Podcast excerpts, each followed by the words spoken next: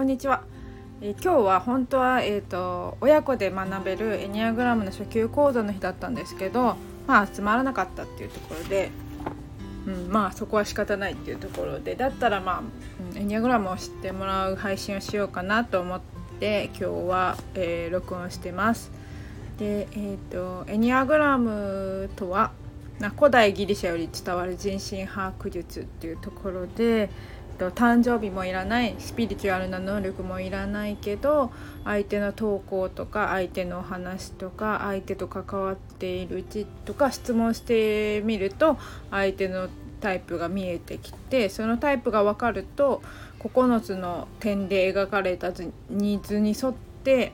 と変わっていくっていうところが分かるので、まあ、この人はストレス溜まったらこんなとこあるんじゃないかなとかあのこういうふうに変わってきてないかなとかそういうことが分かってしまう心理学になってます。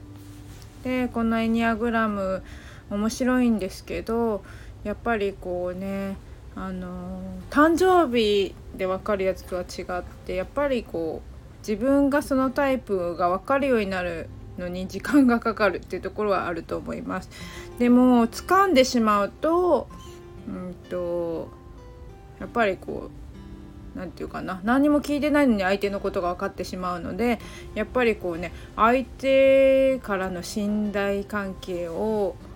すごくこうね一瞬でつかめる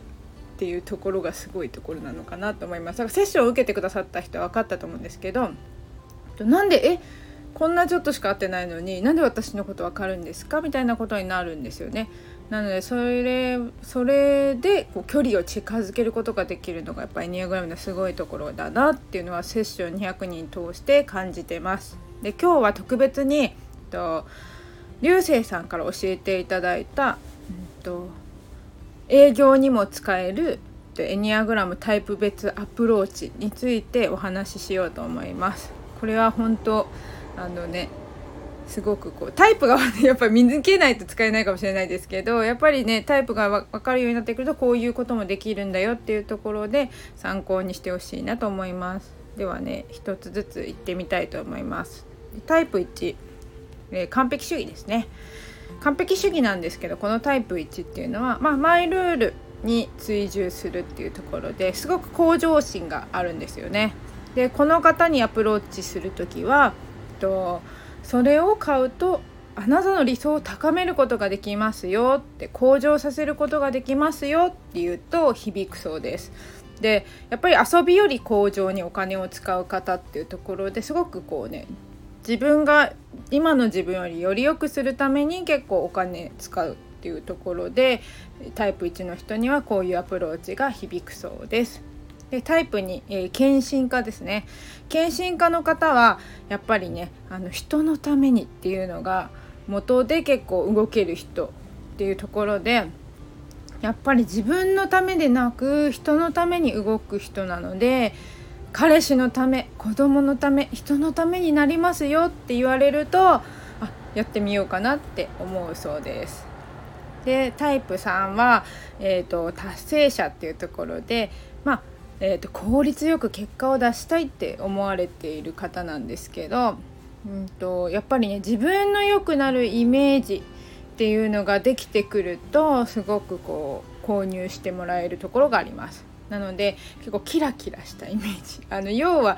結構ねタイプさんの人とセッションすると分かるんですけど美人な人とか男性少ないので何とも言えないですけどやっぱりこう容姿から整えられているっていう人が多いかなっていう感じがします。それだけにやっぱりこうねあの結構自己肯定感も高いっていうところで自分の良くなるイメージっていうのをすごくこう上手に抱ける人になってきます。なので結構決断も早い。もうこれ私が良くなるっていうイメージがついてくると即決してくれます。なのでその良さっていうのをその人にイメージさせることでと、購入してもらえるかなっていう感じがあります。でタイプ4は、えーと、芸術家っていうところでまああのー、人と同じことをちょっとあんま好きじゃないんですよね。なのですごくこう人と違う特典があるよ みたいなのに結構魅力を感じてくれます。なので他はこうですがあなただけのためのこんなプランがありますよみたいな特別感を出すとすごく喜ばれます。なのでタイプ4の人にアプローチする場合はそういったこう特別感っていうのが結構大事になってきます。でタイプ5の人は、えーと観察者ですね。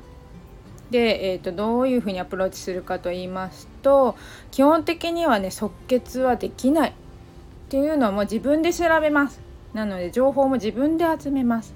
で不安疑いっていうのが強くなってくるのでやっぱり論理的に納得してもらうデータが必要というところですね。データをもとに、えーとアプローチするっていうところが有効になってきます。でタイプ6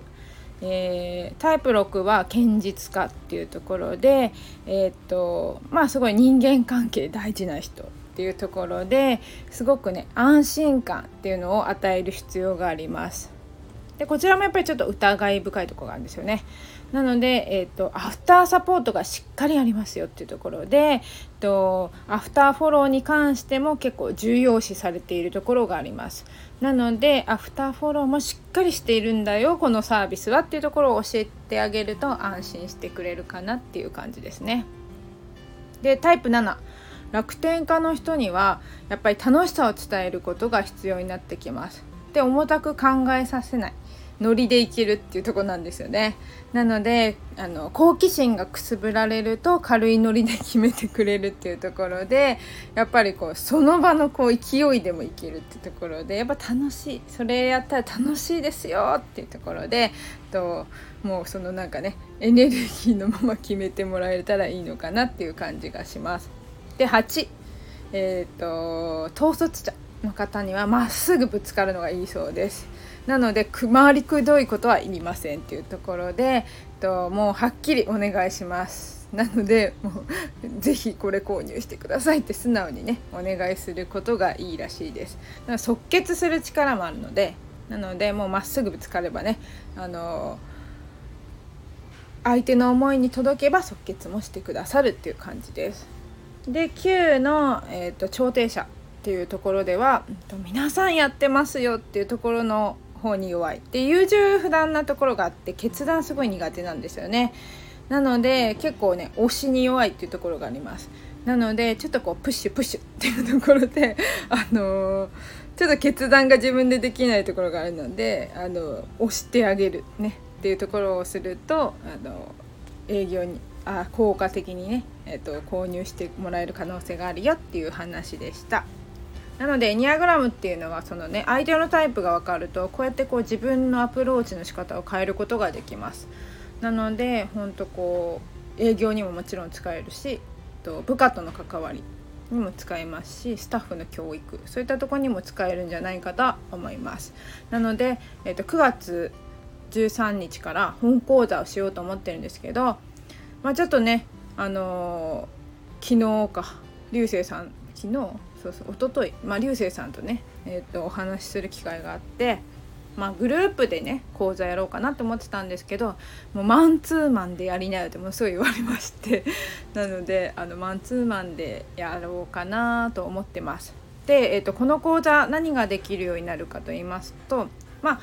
流星さんの講座を、まあ、3クールまで学んできて、まあ、もう2年ぐらいになるんですけど、まあ、まだねもう1講座増えるっていうところでまだ学ぼうと思ってます。なので、まあ、その講座も含めた内容をギュギュッと凝縮して、まあ、6ヶ月でやりたいなと思ってます。で、えっと、本当は、まあ、月1回、